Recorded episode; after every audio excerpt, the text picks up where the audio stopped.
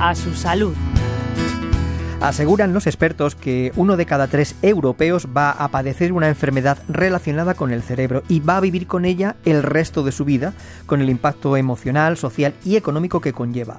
Ante esta situación, el llamado Consejo Europeo del Cerebro pide que el estudio de este órgano sea una prioridad para la Unión Europea. Abordamos hoy este tema con el vicepresidente del Consejo Europeo del Cerebro, Juan Lerma. Las enfermedades del cerebro no las podemos eh, ignorar porque están ahí y cada vez son más frecuentes, desgraciadamente. Además, si uno las compara en, términos de cantidad con, las enfermedades del, del, eh, del, aparato circulatorio, cardiovasculares o las enfermedades del cáncer, pues eh, en, coste, en cantidad de coste, las enfermedades del cerebro son más que la suma de las dos anteriores.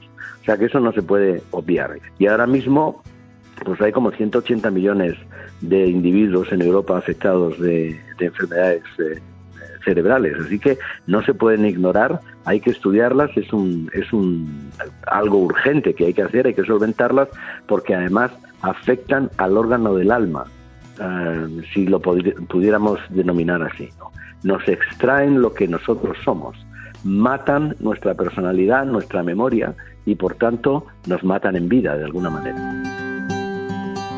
Las que más incidencia tienen son las relacionadas con la ansiedad y la depresión. Juntas superan el número de casos que alcanzó el COVID en su punto más álgido allá por 2021. Y el problema de estas enfermedades es que ahora mismo no tenemos unas soluciones fáciles, no hay unas terapias que funcionen muy bien, aun cuando algunas funcionen, funcionan, pero y en el caso del COVID obviamente alguna gente se ha muerto, pero muy poca.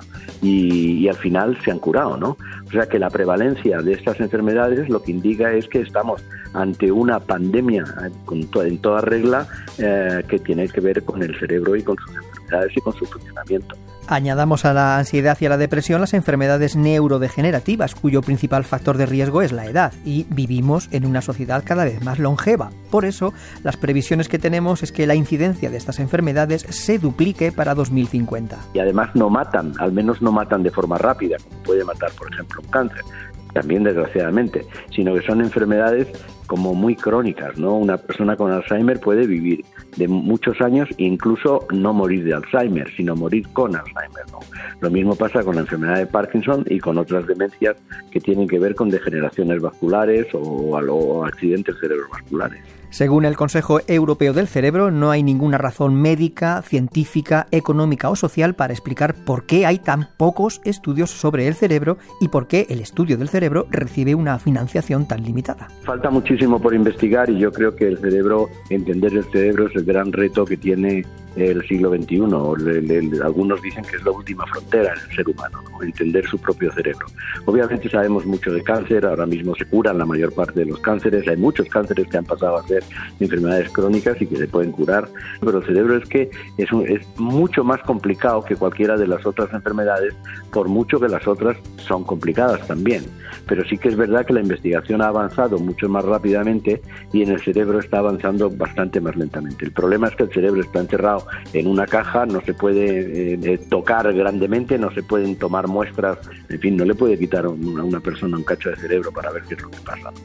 Así que hay dificultades en la investigación y por eso hay que hacer redoblar los esfuerzos para aumentarla, para aumentar la, la cantidad de gente que está trabajando en el cerebro, que es mucha, pero yo creo que habría que aumentarla y obviamente aumentar los recursos dedicados a este a este tipo, no solamente estudio de las enfermedades cerebrales, sino el estudio de la propia fisiología cerebral, de cómo funciona el cerebro.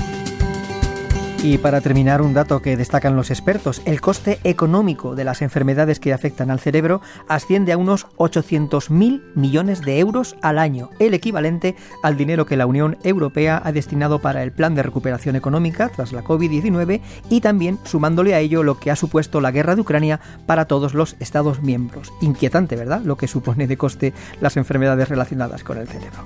Manuel Moraga, Radio 5, Todo Noticias.